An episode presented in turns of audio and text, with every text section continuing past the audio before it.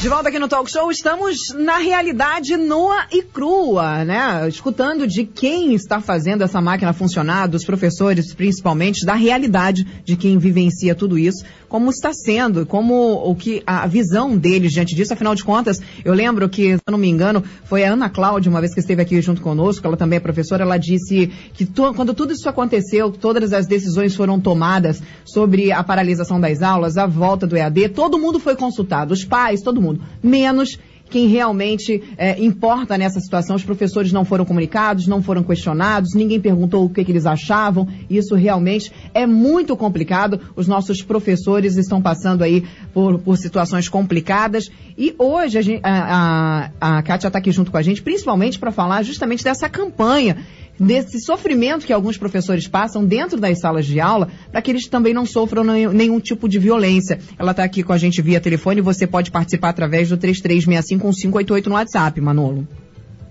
Aline, Aline, Oi. Renato, ouvintes aí do Talk Show. A gente está falando ao vivo com a Kátia, que é também do sindicato. E aí, Kátia, é, rapidamente, a gente já vai aí finalizando a tua participação no talk show. Vai ter um movimento aí chamado Greve pela Vida, uh, ô, Kátia. O que, que seria esse movimento? Bom, é, tanto na rede municipal quanto na rede estadual, a gente acredita que o retorno precisa ser seguro. Nós estamos em metade de outubro, a rede estadual acabou no letivo em dezembro, a rede municipal em fevereiro. É, a gente, pelo que nós estamos percebendo, não há ainda segurança de retorno. Uma escola como a São Vicente de Paulo e no Rio de Janeiro, uma escola de elite, com três dias de retorno, as aulas foram suspensas por conta de contaminação dentro da escola. Uma escola que a mensalidade custa mais de 3, 3, mil, 3 mil reais, que tem toda uma estrutura de recursos para garantir todo um protocolo rígido. Você imagina as escolas municipais e estaduais que não conseguem, conseguem oferecer papel higiênico para os seus estudantes que muitas vezes os professores compram um material, porque essas redes não oferecem.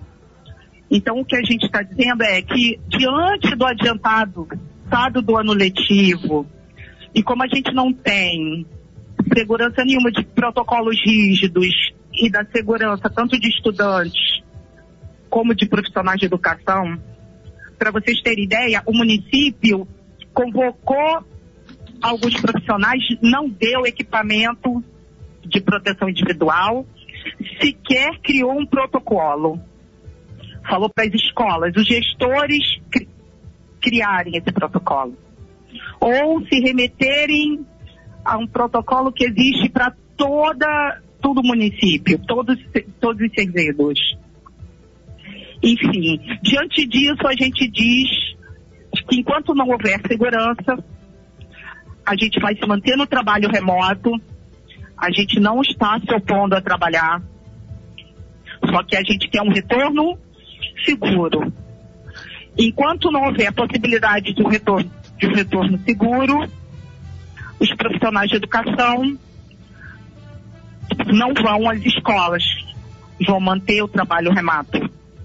remoto. Porque a gente entende que até pedagogicamente, um mês, um mês e meio, presencialmente com, com idas escalonadas dos, dos estantes, porque não podem colocar todos aula.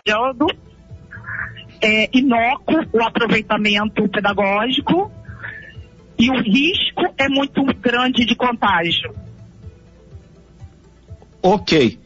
Kátia Zéfiro, uma das diretoras do CEP, Angra, Paraty, Sindicato Estadual dos Profissionais de Educação. A gente agradece muito sua participação aqui. É, vamos fazer o contato com a Secretaria de Educação de Angra dos Reis para que ela possa vir explicar aí o que está acontecendo com essa plataforma, com essas questões. E a gente recebeu aqui através do 24 3365-1588, uma infinidade aqui de mensagens de professores, de pais, de pessoas que estão bastante preocupados com a questão da educação.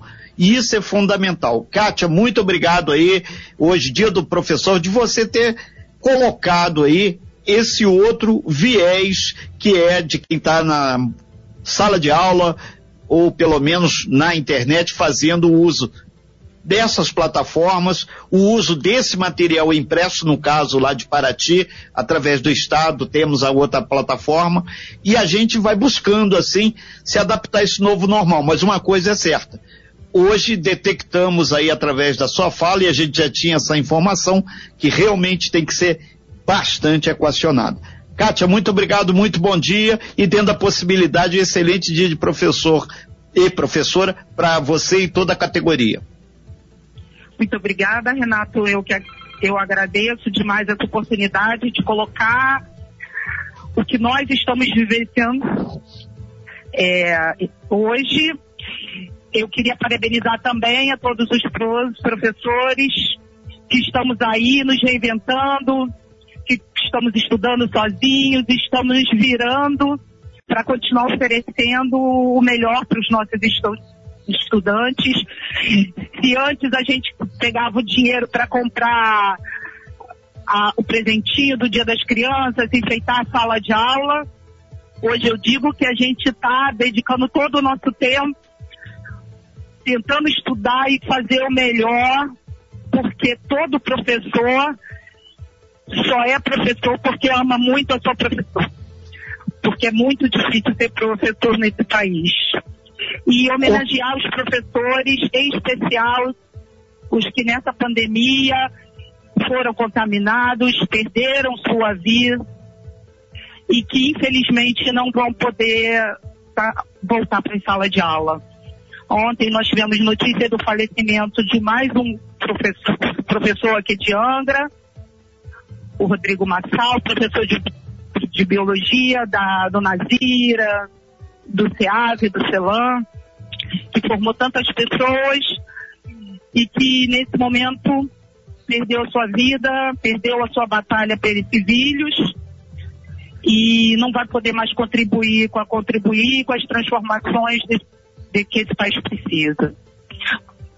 Feliz dia dos professores, a todos os professores porque nós sabemos que quanto é difícil trabalhar quando tudo o ambiente está adverso. Ok, Kátia.